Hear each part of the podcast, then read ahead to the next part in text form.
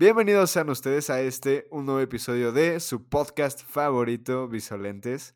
Como siempre, yo soy Anuar y estoy aquí para variar con mi dúo dinámico. Jorge, ¿cómo estás, hermano?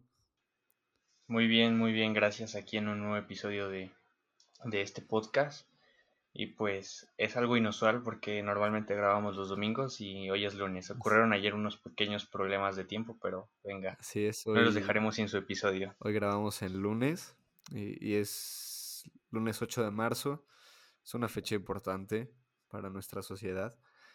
Y yo creo que personalmente lo que tenemos que hacer como individuos, sobre todo como vatos, es reflexionar pensar en las cosas que hemos hecho o que hacemos y tratar de aprender.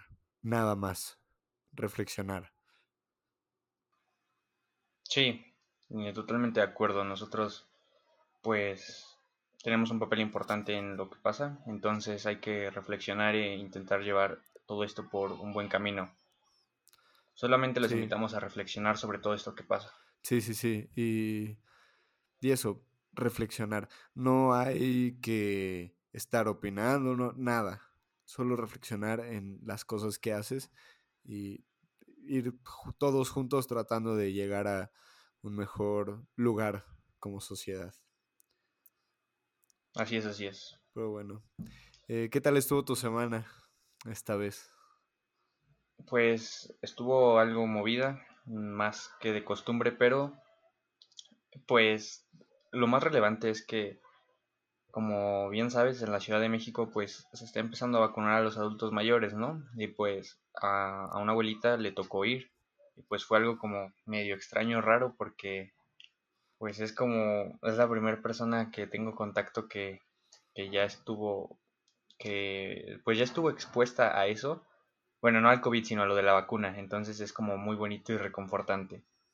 Sí, sí, sí, pues es es ya ver el, la salida de esto, ¿no?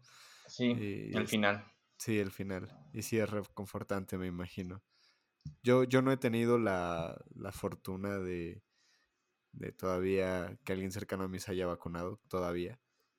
Pero, pero qué chingón, qué chingón que ya, ya hay vacunas, las que hay.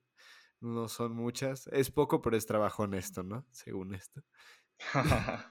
Sí, pues nos, gustaría que fuera como en Estados Unidos, pero no. No, sí, ojalá fuera como en Estados Unidos, pero, pero bueno, el caso es que ya empieza a haber vacunas y algo es algo. Em, que esto de, de las vacunas es, es, interesante, porque digo, eh, si de por sí en el COVID em, salieron muchísimas teorías conspirativas de del origen y todo eso. Eh, una de las teorías más fuertes que salieron fue precisamente de la vacuna. Muchísimas de la vacuna.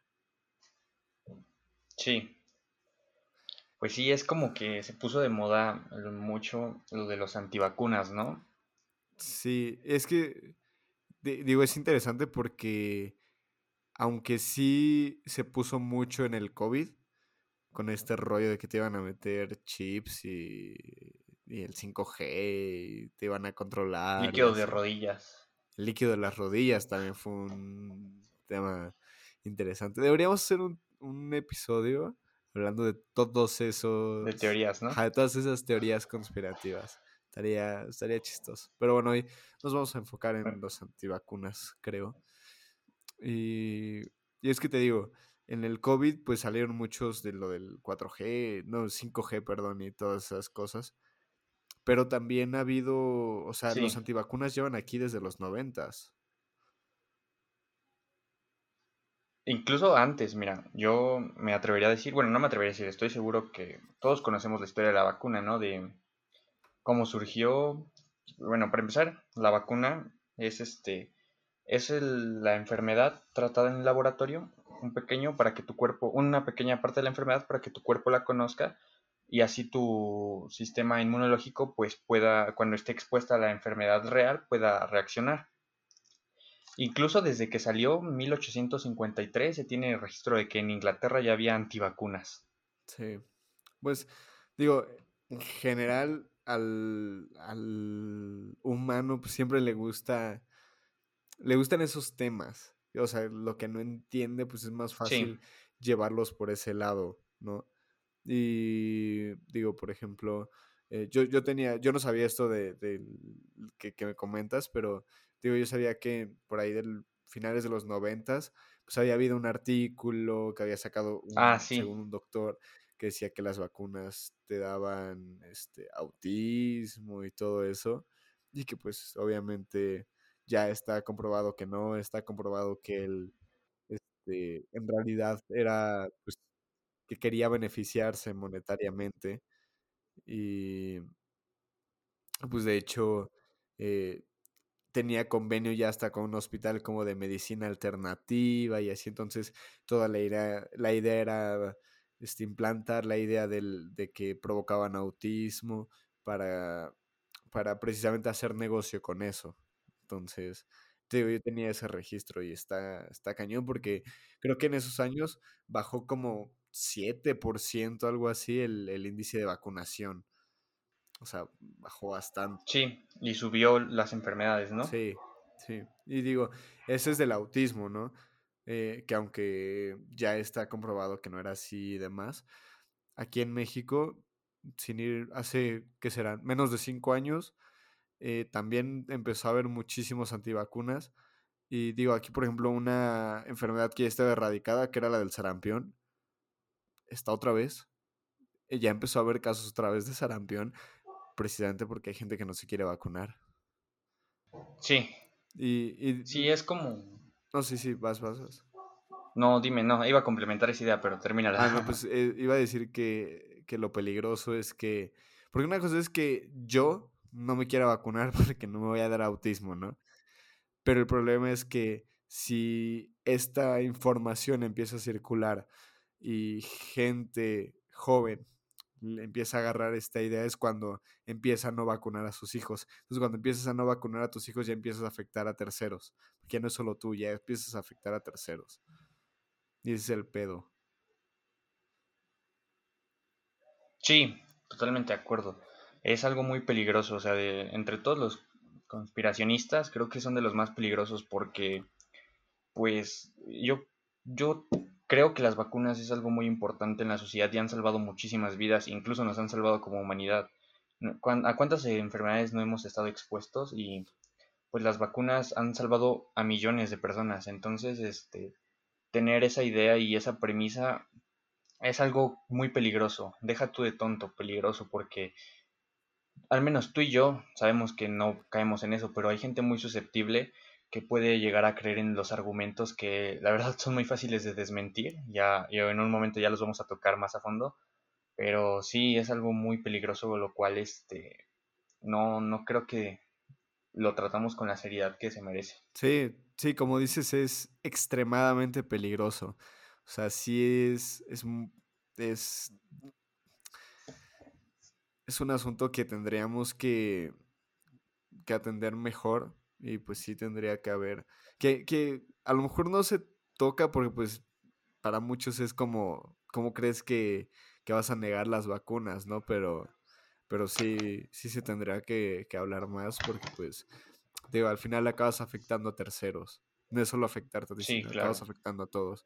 Porque eh, también el pedo en eso es que cuando cruzas esa línea, porque hay que analizar que en cuanto empiezas a negar las vacunas, estás negando el sistema de medicina en el que nos basamos para vivir.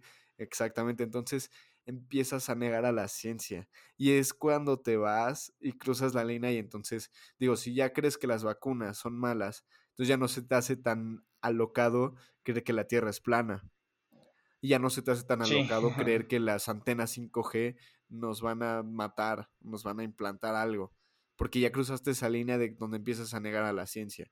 Que si ves debates de terraplanistas y cosas así, les dicen, oye, pero está este estudio, está en este libro y todo, y, la mayoría de veces el argumento empieza a ser, ah, pero es que ese libro lo escribió alguien del sistema, entre comillas.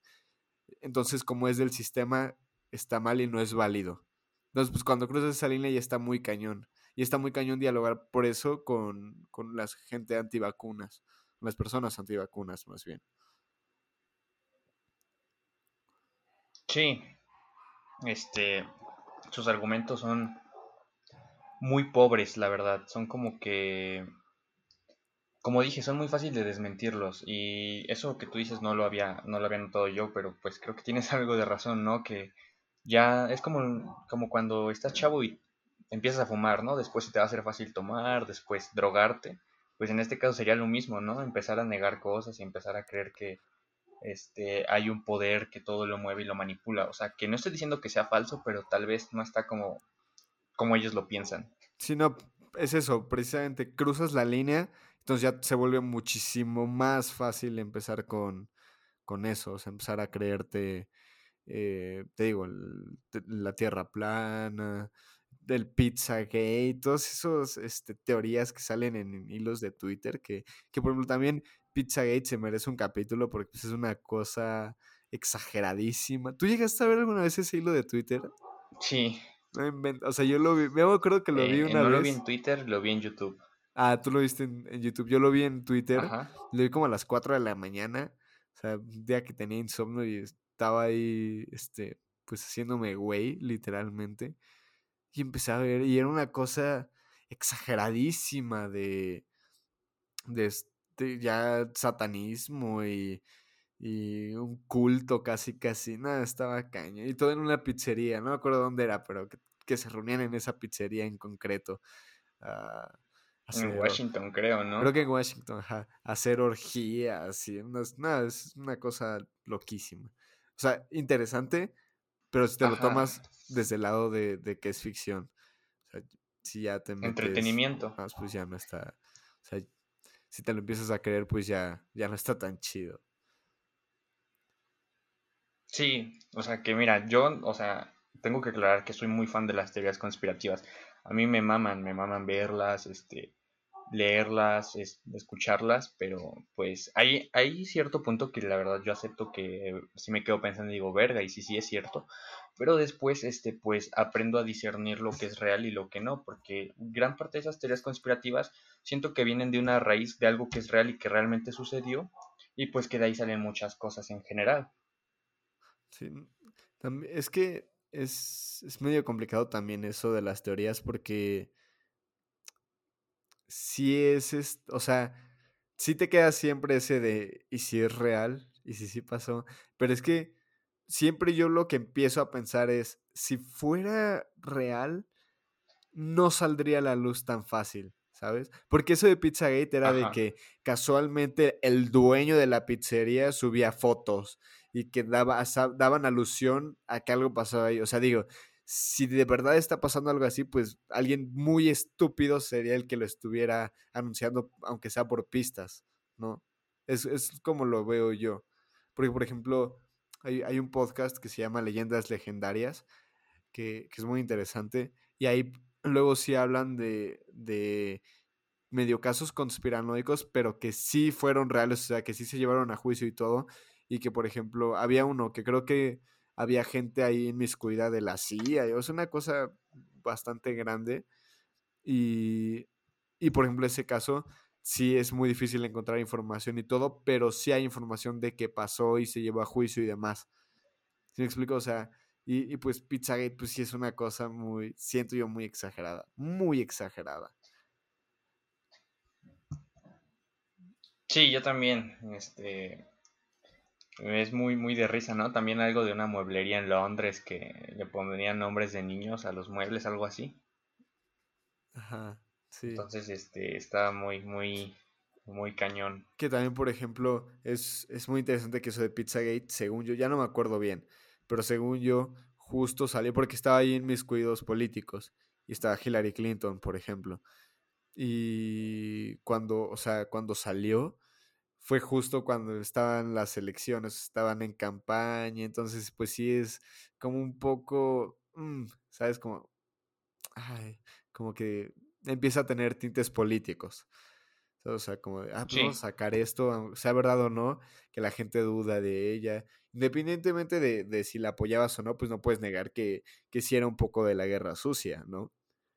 Que por ejemplo hay, hay cosas que, que sí son reales, ¿no? Como lo, de Jeffrey Epstein, eso sí está comprobado que ese güey sí Ajá, es lo que iba a decir. Ahí donde pues sí abusaban de, de personas en, en, su isla esa privada y que había varias personas, ahí sí. También que ese güey se haya suicidado en una celda antisuicidio donde lo vigilaban dos guardias y que justamente se unió todo para que fallaran todas las cámaras y el guardia no estuviera viendo y en una celda antisuicidio se haya suicidado antes de que hablara, eso por ejemplo sí es más creíble para mí. Sí, eso ya es como te deja pensando más a... Ya puedes especular mejor. Sí, Sí, pero son, son hechos más concretos y comprobables. Y pues eso, o sea, son más creíbles de cierta forma, ¿no? Pero, pero bueno, eh, nos desviamos un poco. Estamos hablando de las vacunas. Nos desviamos un poco. Sí, estamos hablando de las vacunas. Va, a haber un capítulo de Pizzagate y de todas las... De teorías en general. Ajá, de todas las teorías, pero Estamos ahorita con lo de las vacunas. Eh, sí, te digo, hay, hay... Lo de las antivacunas no es nuevo. Eh, estaba, lo que estamos hablando, están los del... ¿Cómo se llama? Lo, se me fue. Los del autismo, el sarampión aquí en México. Y, por ejemplo, ahorita con el COVID, sí he visto que hay varios, ¿no? Que están en contra de, de vacunarse. Sí, tienen unos argumentos. Bueno, yo he escuchado mucho. Ajá, no dime. No, no, vas, vas, vas. Ah, ok, sí, bueno, te decía, he escuchado sus argumentos y bueno, no sé si quieras empezar a tocarlos. Vas, dime qué has escuchado. Bueno, yo he escuchado mucho que dicen, está bien, si yo no me la quiero poner, no me la pongo, tú, tú póntela, o sea, que sea como algo de decisión propia, ¿no? Pero pues es como que no, no está bien porque al menos este, al principio de cuando salió la vacuna, por lo menos del COVID, era de que no sabes si tú ya vacunado puedes contagiar a alguien más. Y pon tú, yo, tú te vacunas, todo normal, ¿no? Y yo, yo digo, no, yo soy antivacuna y yo no me voy a vacunar. Tú ya te vacunaste, ya no tiene nada que ver. Pero sí tiene que ver porque, pues, aunque tú estés vacunado, puedes tener la enfermedad. Se la pasas a alguien que no esté vacunado, a alguien que no le ha tocado, no sé, niños, este, alguien que por la edad no tuvo acceso a la vacuna, qué sé yo, puedes contagiar. Es como, debería, está bien, bueno, yo opino que está bien que sea obligatoria y que no sea una decisión como, hoy me quiero poner unos tacos, hoy me quiero comer unos tacos o no, o me quiero, o como me quiero poner espinilleras o no en el fútbol. O sea, es algo que te cuidas a ti y cuidas a todos. O sea, sí te sigo. Es que es un tema muy complicado, güey, porque sí, siento que hay una responsabilidad social. Pero, por ejemplo, eh, en otros argumentos que he escuchado es que... Em, digo, hay de argumentos argumentos para empezar. O sea, sí. esa gente que dice de, es que el chip y te van a controlar. No, no. Esos argumentos. No, esos no, no. Pero, por ejemplo, sí he escuchado de, de gente que dice, oye, es que, pues normalmente para hacer una vacuna toma años. Eh, se hacen muchos estudios, se hacen muchas pruebas y la verdad es que esta vacuna salió muy rápido, muy rápido. Entonces, puedo entender a gente que dice, oye, es que, ¿y si tiene algún efecto secundario negativo a largo plazo? Entonces, puedo llegar a entender eso. Si me explico, a ese argumento sí lo puedo llegar a, a entender. Porque, bueno, Sí, se hizo muy rápido. Ajá, pero es fácil de como de atacarlo. A ver. Sí, bueno, es que yo decía, en, general en el mundo de la medicina todo tiene un riesgo. Cualquier este medicamento tiene su pro y su contra. Vas a tener este beneficios y también hay una pequeña posibilidad de que te pase un efecto secundario. Eso no lo podemos negar. Pero ponlo en, esta, en la balanza, en la relación eh, beneficio y lo que te perjudica, ¿qué es lo que pesa más? Pues el beneficio que te trae. Igual entiendo completamente, como tú dices, este, no, no sé lo que trae la vacuna, no sé lo que tiene, pero pues no sabes lo que tiene la mayoría de las cosas y puedes tener alguna reacción alérgica porque no estás exento de eso. Pero si lo pones en relación este beneficio con lo que te perjudica, pues creo que pesa más lo que te beneficia, ¿no? Hay más probabilidades de que, sea de que te beneficie a que te perjudique. Sí, sí, o sea, sí, también pues creo que no conviene sacar algo tan importante que todas las personas se van a poner si no están mínimo 80% seguros de que todo va a salir bien, ¿no? O sea, sí lo entiendo, y sí creo que todos nos tenemos que vacunar. Creo que es una responsabilidad social importante, pero em, sí puedo llegar a, te digo, sí puedo llegar a entender un poco a la gente que duda. Ahora, pues sí entra también un poco la, la libertad personal de, o sea, entra la libertad personal de, de poder escoger, pues ponértela o no, ¿no? Y también es, es difícil empezar a obligar por ese lado, ¿sabes? Sí, sí, es este... Es algo polémico, como la mayoría de las cosas, pero pues yo creo que esos son como de los argumentos más un poco que se podían debatir, ¿no? Poner en la mesa para debatir. Porque también está el otro argumento de las farmacéuticas son unas hijas de puta que se pasan y prueban las vacunas con, en países de muy bajos recursos. Eso sí lo entiendo, o sea, yo hasta estoy de acuerdo con eso. Que sí son unas hijas de puta y se pasan con la producción masiva de, de las vacunas y medicamentos en general. Entonces ese argumento pues sí lo puedes poner en la mesa para debatir, pero pues lo puedes poner como exigir que mejoren las condiciones de producción. Sí, bueno, es que en general, ¿qué industria no tiene su cara mala? ¿Sabes? O sea, sí. Porque, digo, la farmacéutica igual siempre se ha dicho, es que es un negocio. Bueno, sí, pero ¿qué, ¿qué cosa no es un negocio? Y más en nuestro sistema, que no estoy criticando al capitalismo, pero en, nuestro, en, el, en la sociedad en la que vivimos todo es un negocio. Y desafortunadamente el humano tiende al egoísmo. Y como tiende al egoísmo, este, pues, tienda a hacer cosas así. No digo que esté bien, pero pues al final siento que es un poco de nuestra naturaleza humana ser egoístas. Que no que, que ser egoísta, que esté en la naturaleza no es justificable, pero pues digo, al final es, es medio difícil cambiar eso. Se tendría que hacer, sí, se tendría que exigir, sí, pero sigue siendo medio complicado. Sí, totalmente. porque, por ejemplo, es lo mismo de llegar a una sociedad Ajá, dime. no, no, vas, vas, vas, termina. Ah, bueno, sí, bueno, yo iba a concluir eso con que es como estar en una sociedad utópica. Sí. Es parte de, eso, ¿no? Sí, porque, digo, en, el, en la misma línea de, lo que es negocio y si es justo o no, con la, con la cantidad de dinero que tiene Jeff Bezos, por ejemplo, el, el CEO de Amazon, se curaría la hambruna mundial, bueno, no la, hambruna mundial, pero la hambruna de muchísimos países, muchísimos. Y, claro, pues aquí entras en un dilema, ¿no? De, de si es moralmente correcto que, gente que es exorbitantemente rica, o sea, con cantidades absurdas de dinero, eh, si es correcto que a lo mejor este, ayuden a la sociedad en general o si pues al final su interés propio pesa más, o sea, todo, en general todo ese tema de la industria y de, qué tan mal está y cómo corregirlo es un tema complicado porque te digo, precisamente entra eh, todo el egoísmo humano.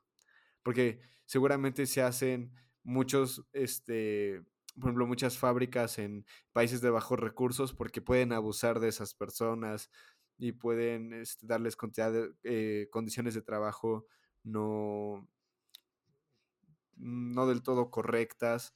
No favorables. ajá, no favorables. Y al final te digo, ahí entra el egoísmo. Entonces, eh, utópicamente se debería eliminar eso. Y pues, la otra vez escuché algo que me dejó pensando, muy cabrón. Y era precisamente eso, que, que si que hasta qué punto podía llegar a ser correcto que la gente que tiene muchísimo dinero, muchísimo, muchísimo dinero, eh, o sea, no estoy hablando de, de alguien riquillo, no, billonarios. Si un billonario que le sobra para vivir bien y que al final es gente que, que hasta se gasta su dinero luego en tonterías, si no sería correcto para mejorar como sociedad que pues no pudieran tener esa cantidad de dinero. ¿Sabes? O sea, digo, lo que planteaba esta persona era medio extremista porque se decía que nadie debería ser así de rico y que pues casi casi debería haber alguna forma de, que llegando a ese límite eh, quitar eh, ese dinero. No creo que sea la respuesta, pero, pero sí es interesante, ¿no? O sea, eh, a mí este dato es el que me dejó pensando más cañón que con, con la riqueza de un solo hombre, de Jeff Bezos, podías mejorar un país entero y si te, te quedas pensando. Sí, sí, sí te quedas pensando, cañón. Y bueno, vienes, bueno, ya hablando de esa gente billonaria con B, este, también hay otro argumento de, que dicen que según, ay, se me fue el nombre del de Microsoft, ah, Bill Gates. Bill Gates. Que según este, Ah, dejó la enfermedad de, bueno, hablando en concreto del COVID, hizo la, creó la enfermedad y todo eso para poder vender la vacuna, que por como igual su modelo de negocios de vender antivirus y, y eso. Sí, sí, también lo vi, pero es lo de siempre, o sea, al final, eh, por ejemplo, en esto de, sobre todo en, en las teorías de, de que alguien lo hizo, que es un arma biológica, todas esas cosas, al final es porque, creo que lo platicamos aquí precisamente en el primer episodio, o sea, el... Lo difícil del coronavirus es que no hay un enemigo al que apuntarle, porque como a nuestro cerebro le encanta la narrativa, pues es mucho más fácil eh, tener un malo al que apuntar. Digo, ve cómo nos dan la historia. Eh, es un ejemplo, o sea, casi siempre en la historia te ponen alguien bueno y alguien malo. De repente empieza a cambiar un poco, pero normalmente es así, el bueno y el malo, porque es más fácil así digerir las cosas. Entonces, volviendo a lo del COVID, es mucho más fácil decir, ah, fue culpa de él, él es el culpable, es Bill Gates, que aceptar que es algo que nos pasó. Y es difícil porque es algo que nos pasó y da coraje porque es algo aleatorio que pasa. Pero pues eh, siento yo que es por eso que empezamos a crear teorías y empezamos a decir es que fue Bill Gates, porque te digo, es más fácil, mucho más fácil. Sí, es este señalarlo y, y no, creo que, bueno, en este caso no, no es lo importante, o sea, lo importante es este checar bien tus argumentos, este, justificarlos, si te vas a vacunar o no. Bueno, en este caso, si no te vas a vacunar, piensa y reflexiona por qué.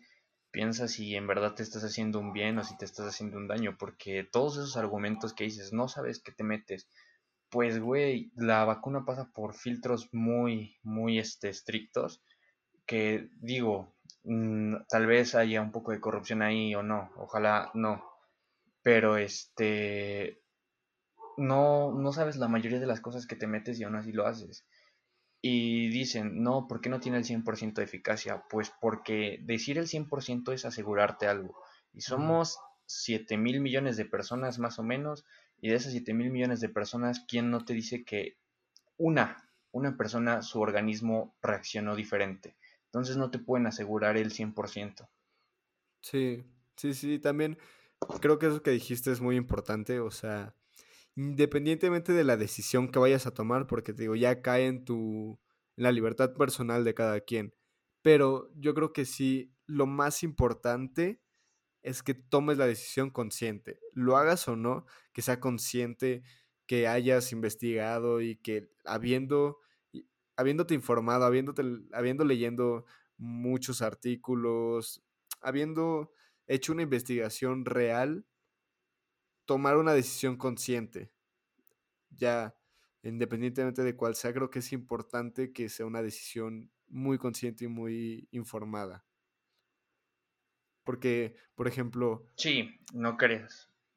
Sí, o sea, a cada rato, por ejemplo, sale gente que, no, es que yo no me voy a vacunar, no sé qué. Y cuánta gente a lo mejor no dice, ah, pues si él no, yo tampoco. ¿Sabes? O sea, como sin investigar en realidad si es bueno o no. Así es. Y del otro lado también, ¿no? A lo mejor, este, pues la mayoría de gente dice que sí lo va a hacer, pero está bien el dudar y decir, ok, lo vas a hacer, pero voy a investigar si me conviene o no. Y ya cada quien puede escoger si sí o si no, pero es importante que se haga de la manera correcta, que es informándose. Sí, claro, o sea, no, no te informes con la cadena que envió tu tía Juanita a WhatsApp de las vacunas tienen chips 5G y te van a controlar y te van a decir qué pensar, no.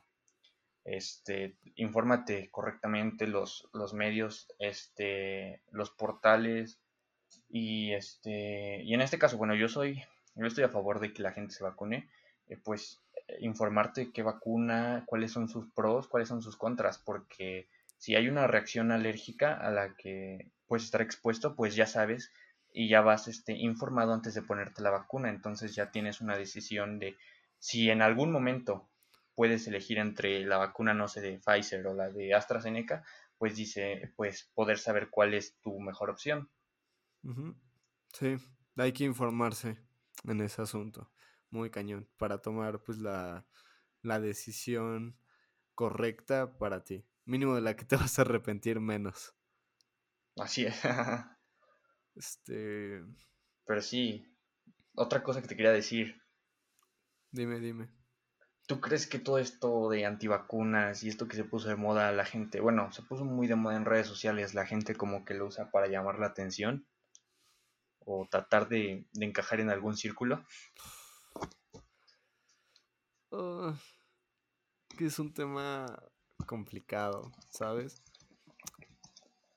Porque es de esas cosas que, es, complicado comprobar porque al final no vives en la cabeza de esa persona, ¿sabes? no, no sabes cuál fue su motivación real, porque puede ser que haya mucha gente que comparte esa información y en, en pro de hacer un bien, pero también no dudo que haya mucha gente que, que en general muchas de las cosas que hacen redes sociales es más por colgarse el listón, por decir, sí, yo también soy muy consciente. Por ejemplo, claro. a cada rato que hay este eh, ataques, de, bueno, ya no hay, afortunadamente, pero cuando había mucho ataque terrorista, que se ponía de moda poner este, tu foto de perfil de Facebook, la banderita, si yo estoy con no sé qué, y yo estoy, eh, yo soy consciente. O cuando fue lo del temblor, ¿no?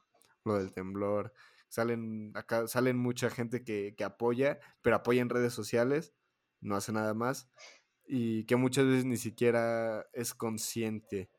¿Me explico? O sea, precisamente hace poco escuché una canción, no acuerdo cómo se llama, pero decía precisamente algo así como eh, pones foto de perfil de un país que ni siquiera sabes situar. ¿no? O sea, y pues sí, la verdad es que muchas veces em, por aparentar hacemos muchas cosas.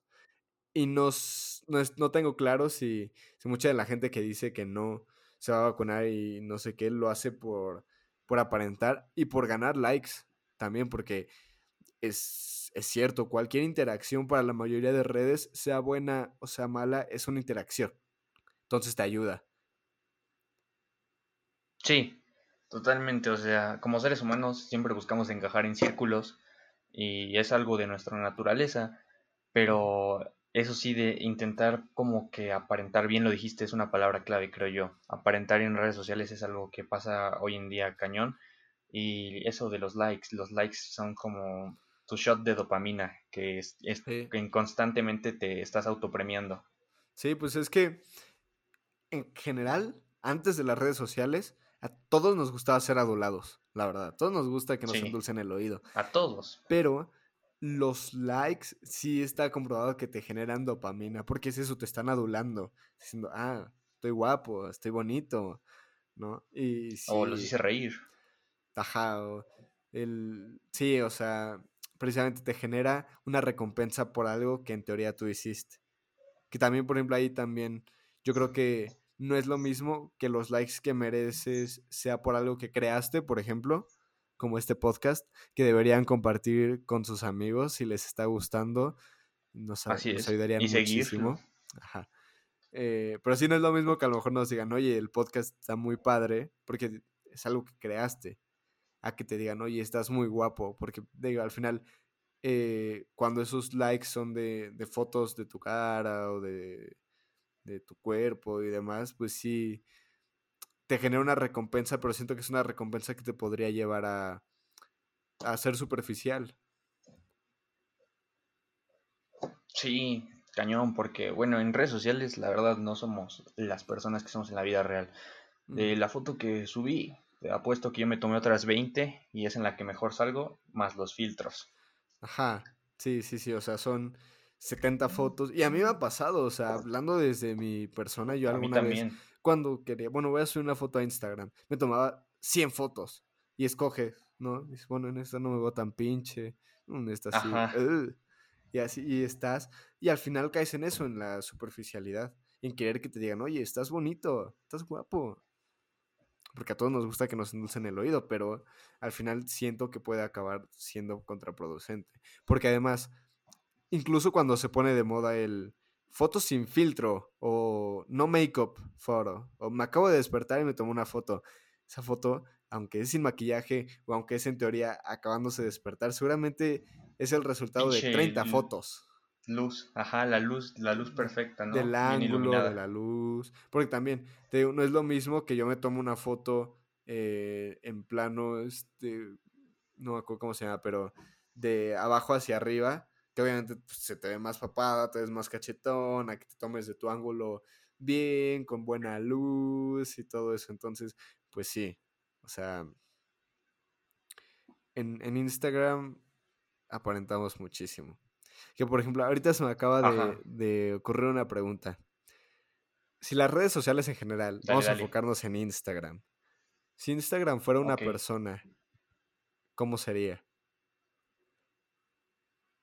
Verga, creo que sería la persona más superficial del mundo. La, Exactamente. La que no te aportaría nada. Yo estaba pensando eso, güey, que es la persona más superficial y materialista, pero con algunas cosas buenas. Cosas ah, buenas, sí. Eh, podría ser una persona superficial y materialista, pero que tiene cierto talento artístico, ¿no? Y, talento para algunas cosas. Sí, sí, pero, sí. o sea, tiene cosas buenas y cosas malas, obviamente, pero pues no podemos negar que sí genera, sí puede generar problemas. Sobre todo en gente pues, que es más susceptible. Ya lo hemos hablado, los medios nos influencian cañón, muchísimo. Y claro, si yo eh, tengo problemas de autoestima y entro a Instagram y veo que todos son más guapos que yo, que tienen más likes que yo, y me mido por los likes que me dan a mí o que le dan a los demás, y veo que, que tal persona se fue de viaje otra vez y yo no he viajado en un año, pues obviamente eso no lo puedes controlar y te empieza a comer la cabeza. Obviamente ya con años empiezas a, a pues entender que, pues cada quien tiene su vida y que cada quien tiene momentos buenos y malos, pero por ejemplo, yo me pongo a pensar, tú y yo, digo, no somos aquí este, los que lo saben todo, pero tú y yo no, nacimos ya pegados a Instagram, por ejemplo. O sea, yo tuve Instagram pues hasta ya mínimo puberto, ¿sabes? O sea, no era un niño chiquito. Pero por ejemplo, ya, hay, ya hay gente que, digo, ya hay niños, niños chiquitos que ya tienen celular y ya tienen el iPad. Yo, a mí mi celular me lo dieron ya hasta que eh, mínimo tenía algo de noción de lo que, de lo que no podía hacer, ¿no? pero pues ya hay niños chiquitos que tienen Instagram, que tienen Facebook, y pues hay cosas ahí que, que pues necesita haber cierto control. Sí, no, es como, bueno, a mí me dieron mi primer celular, que no sé, que servía para más cosas, además de llamar ya eh, cuando tenía como 13 años. Pero creo que a pues, mí igual. dices, necesitas control. Porque... Ajá, no, no, vas, vas. Ah, sí, bueno, es que tú, tocaste algo importante. las personas susceptibles y la autoestima. No sé si te pasa a ti, bueno, a mí me pasa que creo que nunca antes habíamos estado, como que nuestra vida había estado tan expuesta a, tantos ojos. Y la de los famosos es algo muy claro. ¿No te pasa que mm. sigues cuentas, no sé, de, de, un, de tu luchador favorito, tu jugador de fútbol favorito, tu actor, actriz, lo que sea, y, y los ves, y que tienen un chingo de varo, que viajan a cada rato, ropa de marca, y tú lo ves como algo normal y te sientes mal por no tener eso. O sea, no, no sé si te das cuenta. A mí me pasa, bueno, me pasó recientemente que me di cuenta que yo me sentía mal por no tener eso y hasta hace unos días dije, pues verga, ellos son este, gente muy famosa, gente que gana muchísimo dinero y, y pues al tenerlos a la vista tan cerca, como que sí te puede llegar a influenciar para mal. Sí, sí, sí no. Puedes tener esa influencia. Sí, sí, sí. Justo ayer estaba hablando con mi papá de esto, de de que, por ejemplo, yo siento que el, con lo que hablas de los famosos, uno de los atractivos de las redes sociales es que eliminaron, entre comillas, esa barrera de que antes veías a la gente famosa en la tele o en revistas, pero era como muy lejano, ¿sabes? Era como los famosos. Ajá casi hasta viéndolos en otro nivel. Y en cambio con las redes sociales, por ejemplo, con las historias de Instagram, como te cuentan que desayunaron, te cuentan esas cosas como que... Donde viven. Ajá, sientes como más cercanía. E incluso hasta siento yo que puede haber ahí una ilusión de amistad. Como si te, como además, como al grabar una historia estás hablándole a la cámara, siento que de cierta forma, aunque sea inconsciente, sientes que te está hablando a ti. Entonces, siento que por eso fue el boom Instagram, en las historias y todo. Y por ejemplo, yo extraño cuando no era así. O sea, a mí me encantaba, o bueno, me encantaría eh, enterarme de los procesos creativos, por ejemplo, de, de músicos, hasta que salen las canciones, porque también siento que hay ahí una responsabilidad pues ya medio fea, porque antes pues las giras de publicidad a lo mejor eran programas de radios y todo, pero pues no era todo el tiempo. Ahora, de cierta forma, para mantenerte relevante, tienes que estar grabando 10 historias al día y así.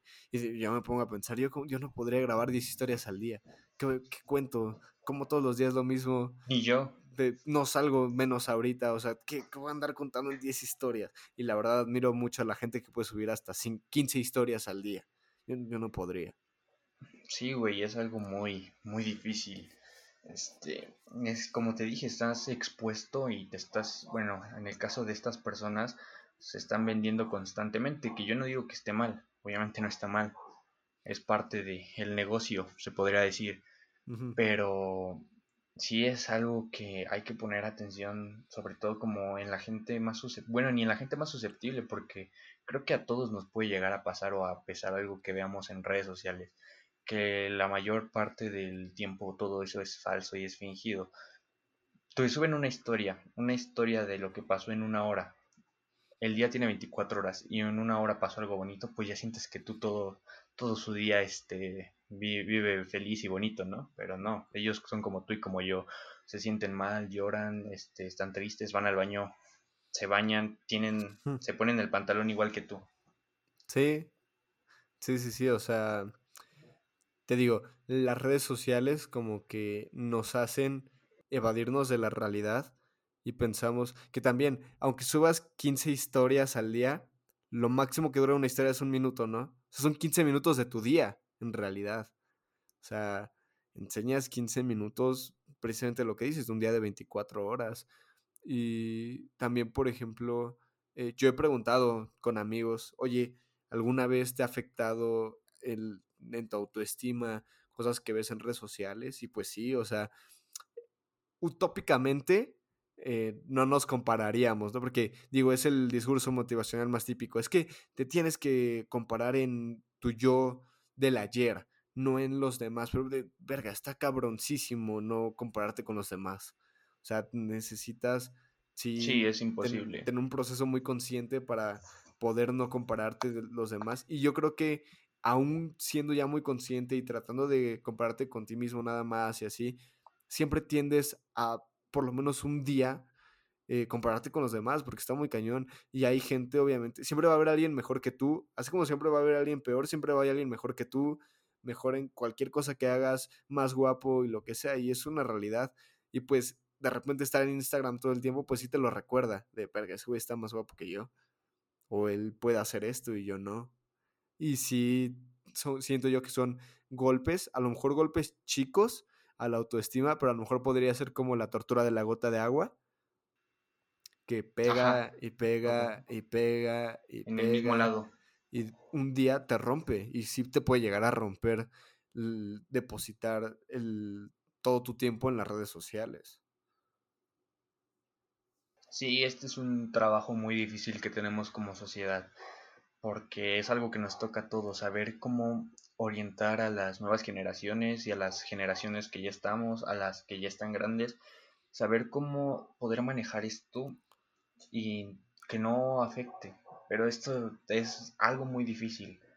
Y de verdad que hay que armar algo, un plan, algo para que las personas puedan vivir con eso. Porque la red social no está mal como tal. O sea, te puedes conectar con gente de todo el mundo, puedes compartir ideas, puedes hacer muchísimas cosas maravillosas. Solamente que pues sí es algo como muy de la sociedad que tenemos que trabajar para poder tener esa salud mental y saber llevar bien las redes sociales. Sí, ¿no? Y, que además hay cosas muy peligrosas ahí también, porque precisamente estamos hablando de niños pequeños que, ya tengan redes sociales. Eh, cuando a ti y a mí ya nos, ya nos sumergimos de lleno en redes sociales, pues a lo mejor no sabías la respuesta de todo en el mundo, pero mínimo entendías que este que el que se me fue la idea. Ya, mínimo entendías cosas que no puedes hacer, ¿sabes? Como subir tu ubicación, por ejemplo, subir donde vives, subir las cosas que tienes, todas esas cosas que pues sí es peligroso, que a lo mejor este ya es un discurso medio boomer, pero la verdad es que es peligroso enseñarle a todos dónde vives. Em, eh, puede ser contraproducente y a niños pues, más pequeños todavía no lo entienden y pueden caer en subir una historia y poner dónde viven o empezar a hablar con gente desconocida. Digo, ¿a cuántos no nos llegan DMs de gente que ni conoces? ¿No? Y digo, obviamente ya siendo un poco más maduro, pues no contestas, ¿no? Pero ¿cuánta, ¿cuántos no niños pequeños dicen, ay, y, empiezan a hablar, y, y, a lo mejor es una persona mala, ¿no? O sea, sí hay muchas cosas muy peligrosas. O por ejemplo, ahorita se me vino a la mente lo que hacemos por likes.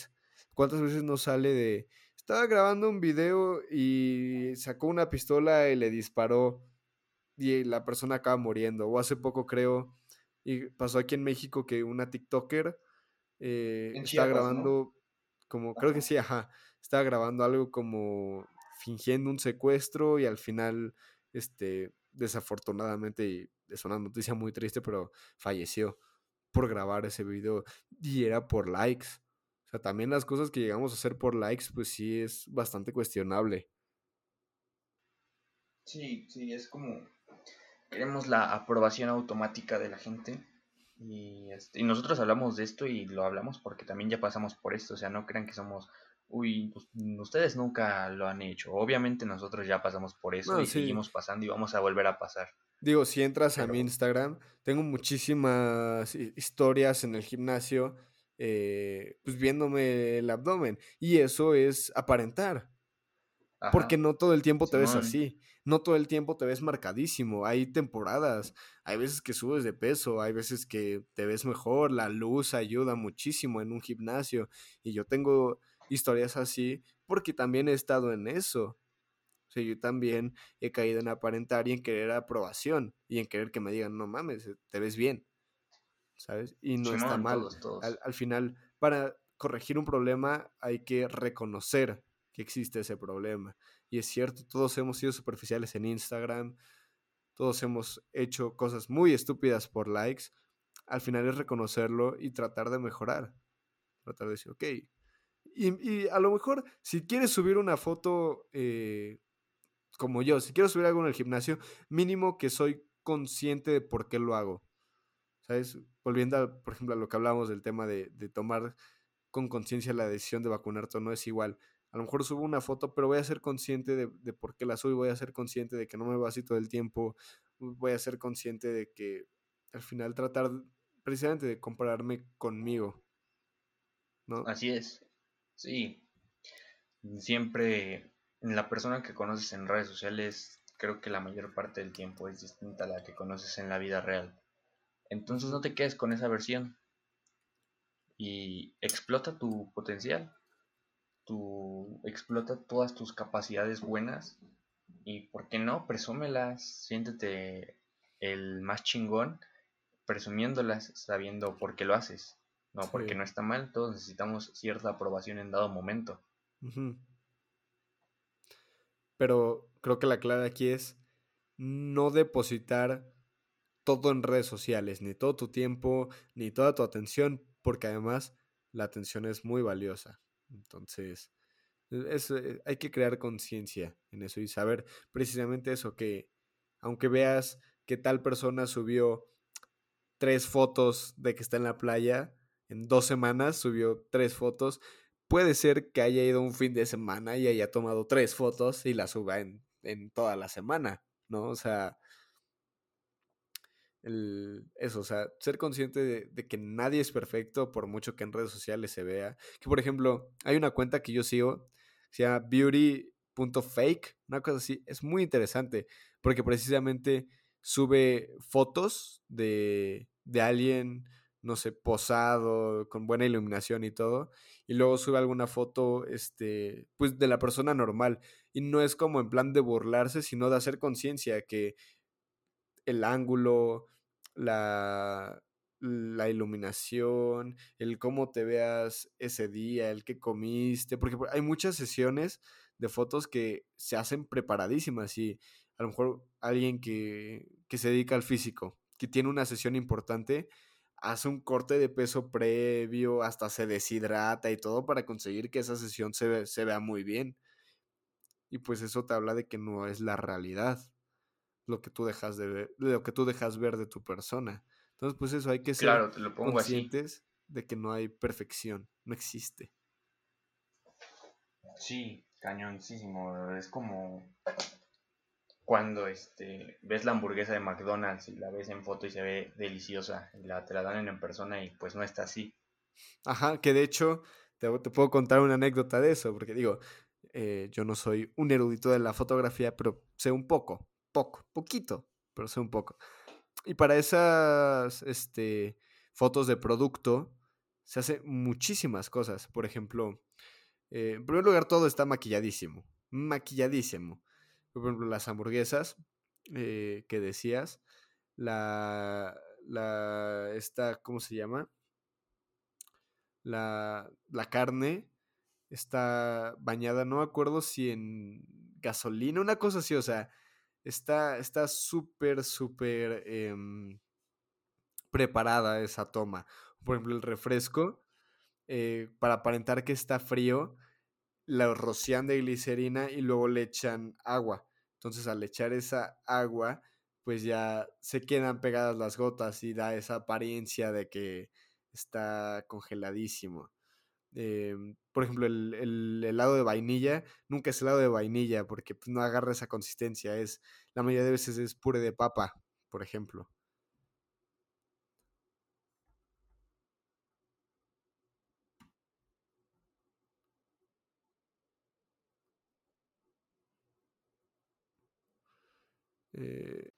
Bueno, pues regresamos después de una pequeñísima falla técnica.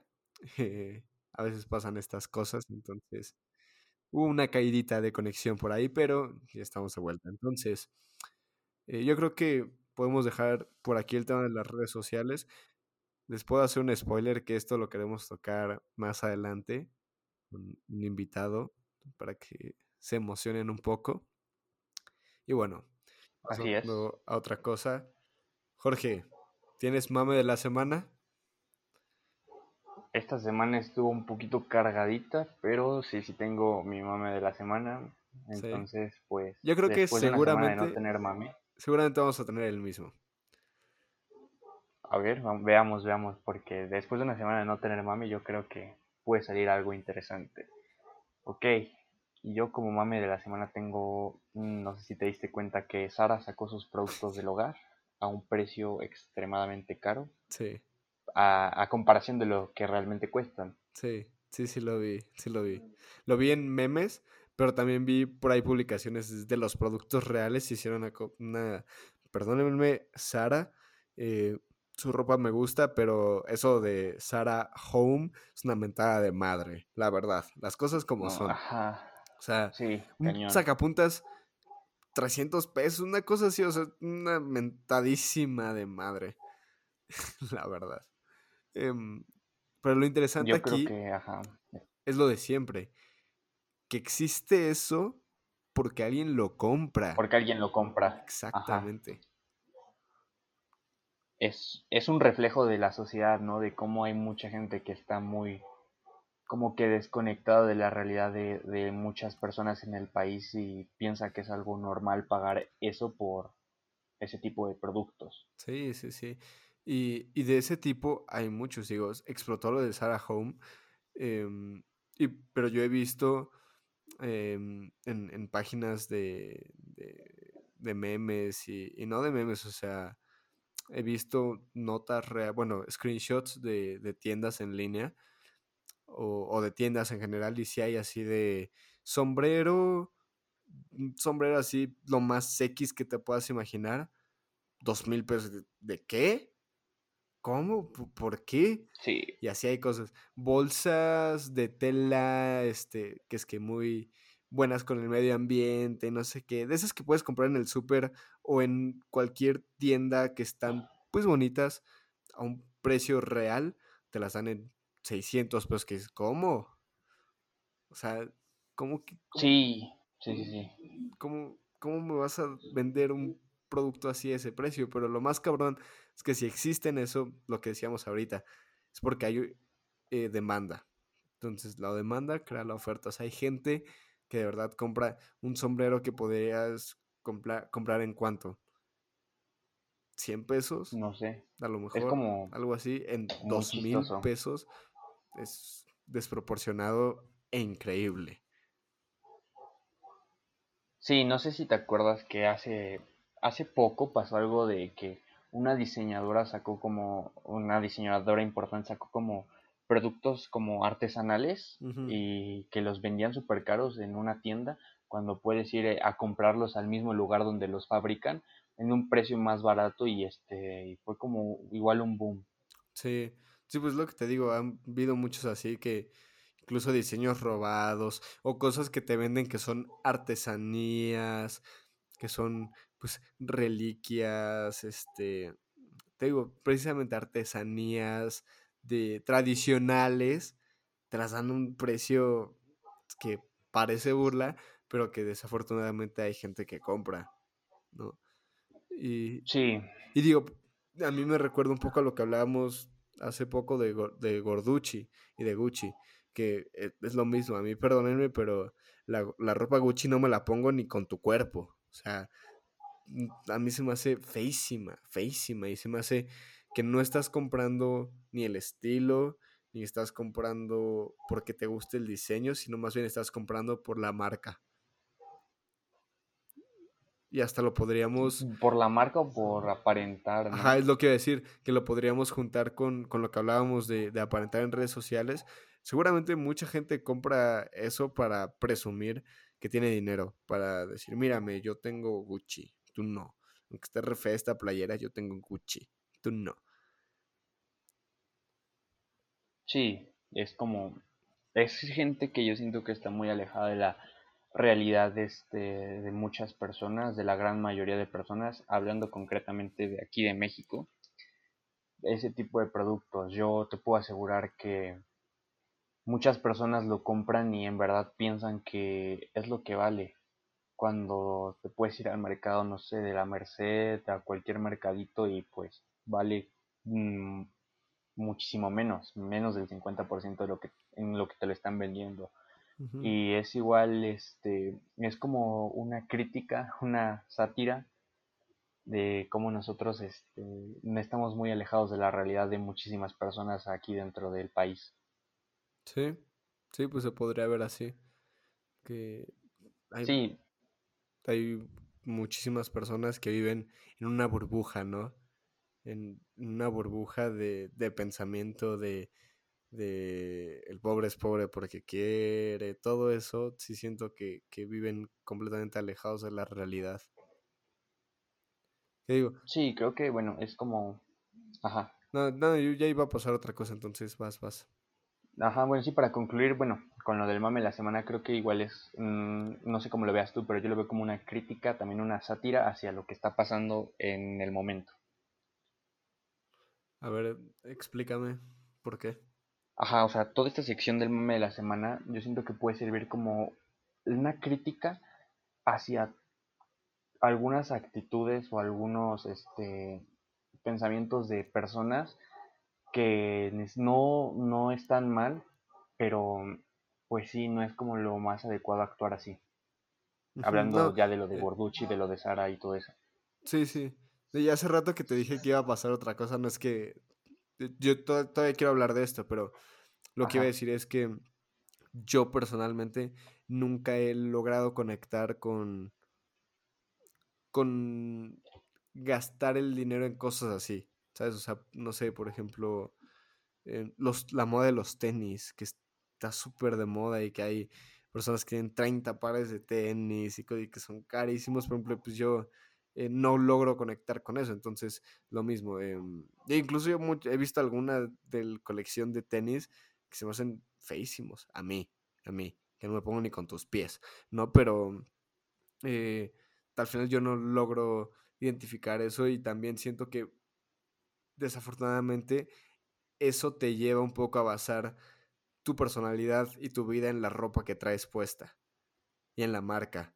Entonces, no es que es, Gucci o si no, no vale. Eh, ¿Qué es lo que hablábamos? ¿Tú crees que puedes ganarme en Gucci?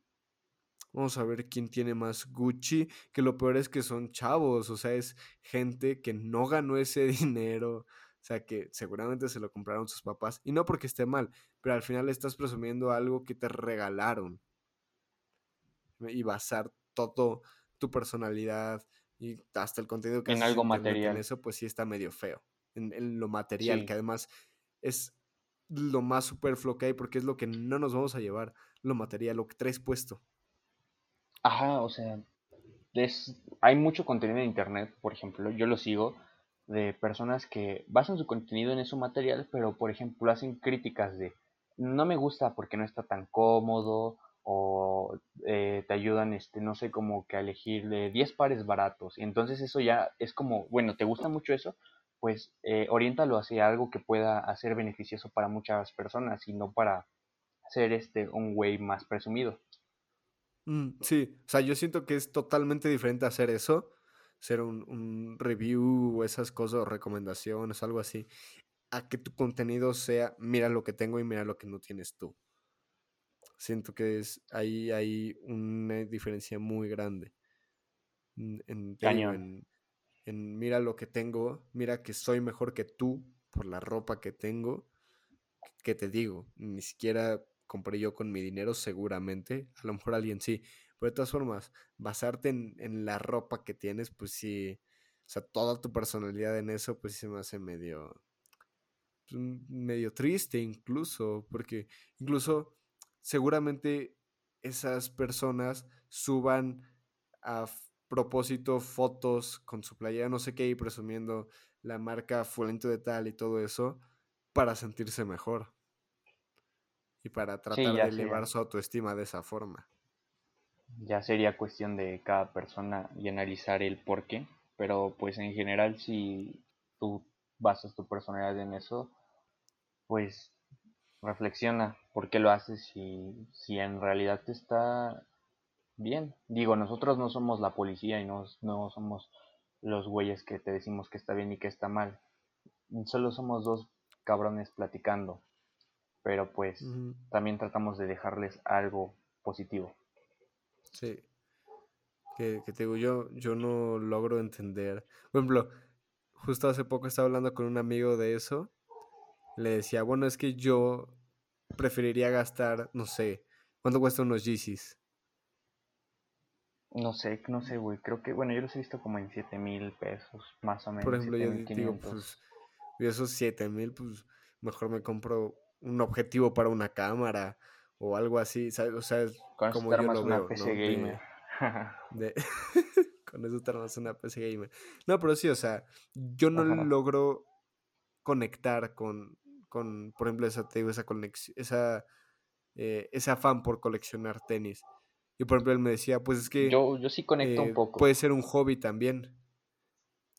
Y, y pues sí, o sea, digo, lo puedes enfocar como un hobby y a lo mejor no está mal, pero sí siento que hay una diferencia en, en, lo que estamos hablando, en a lo mejor armarte un hobby así, que, que basar toda tu personalidad en eso y, y, creer que eres superior por la ropa que traes puesta y demás, siento que ahí es donde está el problema. Sí, porque lo ves en personas que coleccionan, no sé, videojuegos. Bueno, al menos yo no he visto a alguien que se sienta superior a los demás por tener más videojuegos que tú. Siento que es más como orientado hacia lo de la moda, ¿no? Sí, sí, sí, sí. Sí, creo que eh, en general coleccionar no está mal. Digo, yo colecciono vinilos, por ejemplo, y a lo mejor alguien eh, va a decir, no, se le hará una compra estúpida. ¿no?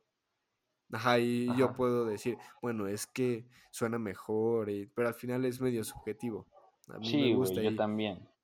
Pero también sí creo lo que dices, que normalmente cuando es eso de moda, sí hay más superficialidad y si hay ahí, este, sí se puede crear un problema. Un problema de, de que a lo mejor ni siquiera coleccionas tanto porque te gustan, sino porque quieres presumir cuánto cuestan, ¿no?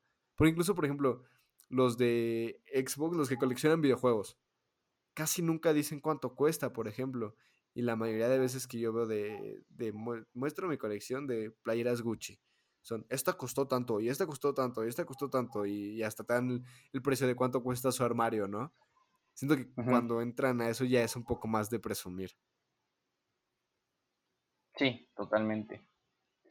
Sí, ya es como yo también colecciono este, playeras de fútbol y este y pues sí para muchos este ayer les mandé una foto y me dijeron no mames es un chingo de dinero pero pues es, es como mi vicio.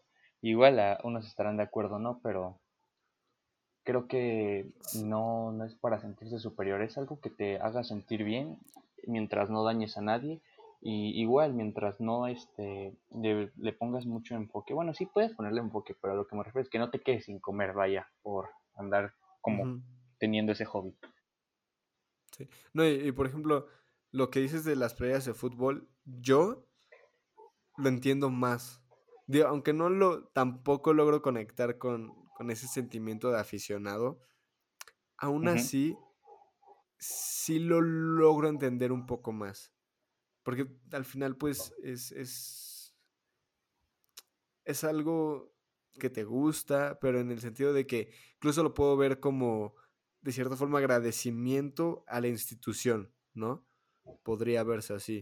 Y que digo, por ejemplo, yo también tengo muchas playeras de bandas o de cosas así, y yo me apoyo en lo mismo, a lo mejor el diseño me gusta, ¿no? Pero a lo mejor no está del todo al 100, pero la tengo porque pues es una banda que me gusta y la quiero apoyar, ¿no? Sí, sí, sí. Quiero, apoyar lo que hace y pues una forma de apoyarlo es con las playeras. Entonces, mejor tengo tres playeras de la misma banda, pero es porque quiero apoyar a, esa banda. Y es una forma de agradecer comprando la merch. Sí, totalmente de acuerdo con eso. Es como más puedo comprar yo una playera de Cruz Azul que la, en la temporada fue de las más feas, pero aún así la compro porque es mi equipo favorito. Igual tú en la banda, a lo mejor no es el mejor diseño, pero es tu banda favorita. y, te digo, lo puedo entender viéndolo como agradecimiento a, pero sí siento que, que en este rollo de, sobre todo en marcas muy caras, ¿no? En Gucci, Louis Vuitton, todo eso, sí es más como comprar la marca y enseñar que te alcanza para eso. Cuando es entre comillas, hay muchísima gente que prefiere a lo mejor no comer o comer menos cierto tiempo, pero traer la playera Gucci, ¿no? Sí, también pasa con los güeyes de, del iPhone, ¿no? De que dicen que se sienten más por tener un iPhone. Sí, sí, sí. Sí, porque al final también, pues no podemos negar que de repente eh, Apple lo que vende es estatus. Porque a lo mejor sí, calidad-precio, a lo mejor es un, un Xiaomi, pero, eh, por ejemplo, yo, pues yo tengo iPhone y yo lo tengo porque tuve Android antes y probé el iPhone y a mí se me hizo más cómodo el, el sistema operativo. A lo mejor los fanáticos de Android me van a mentar la madre ahora mismo y me van a zumbar los oídos toda la semana, pero eh, pues no sé, a mí se me hizo más cómodo. Creo que cuesta demasiado, sí creo que cuesta demasiado. No entiendo a la gente que, por ejemplo, se compra un iPhone al año. Yo cambio el mío cada tres o cuatro. O sea, yo me tardo en cambiar el mío, pero eh, es esa banda que tiene el nuevo al año, pues sí, sí también podría verse como que es eh, más comprar el estatus y la marca que en sí el producto. Simón, yo, pero pues yo creo que para tener una conclusión ya general, pues ser inteligentes, ¿no? A la hora de gastar nuestro dinero. Obviamente puedes tener una compra estúpida, pero pues hay de compras estúpidas a compras estúpidas. Entonces, y pues, más hay que más que Sí, o sea, sí. o sea, más de, de de este lo que decías, pues al final es tu dinero y puedes gastártelo en lo que quieras. Pero tampoco bases tu vida en la ropa que traes o en el celular que traes. O sea, hay más. O sea, me gusta confiar que, que podemos llegar a ser más que lo que tenemos material. Porque al final suena medio cliché, pero es cierto, al final cuando te mueras, pues no, no te, a lo mejor te entierran con las playeras Gucci, pero una vez que, que, se acaba la vida, pues lo más importante no es la playera que traías. Así es. Totalmente de acuerdo con ese punto de vista. Em, ¿Tienes algún otro mame? Pues no, creo que ya no. no, sí, creo que no. Pues, digo, estuvo ahorita súper de moda lo de los comentarios en Facebook, los predeterminados, pero pues no creo que a eso se le pueda sacar mucho jugo. No, no, eso es para reírnos un rato. Eh, sí, entonces, pues, pues creo que con eso podemos concluir el episodio de hoy. Muchísimas gracias por habernos escuchado. Jorge, muchas gracias por haberme acompañado en un episodio más para variar. Gracias a ti, hermano. Gracias, gracias. Y pues aquí estaremos dándole todas las semanas. No olviden seguirnos en Instagram, en Twitter, nuestras redes sociales y muchas gracias por el apoyo que le siguen dando. Seguimos trabajando para darles un mejor contenido. Eh, compartan el episodio si les gusta, es una buena forma de apoyarnos a Jorge y a mí.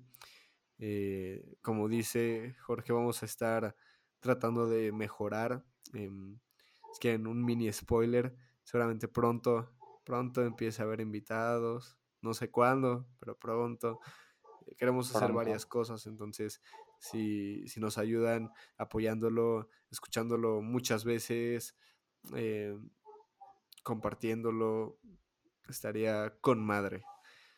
Y pues nada más. Gracias por haber estado. Nos escuchamos el próximo martes. Esto, varios me han preguntado. O sea, luego subo de, hay nuevo capítulo. Dicen, ah, ¿poco hay nuevo? Todos los martes a las 6 nuevo episodio, todos los martes. Todos los martes. Entonces, así, apúntenlo en su calendario. Martes a las 6, Visolentes. Pónganlo en su recordatorio. Así Obviamente lo pueden escuchar el día que quieran. Cuando estén jugando Xbox, cuando estén haciendo tarea, es algo muy bueno para un acompañamiento. Sí, sí, sí. Entonces, nos escuchamos el próximo martes. Les mando un beso donde lo quieran. Nos andamos viendo la próxima. Gracias.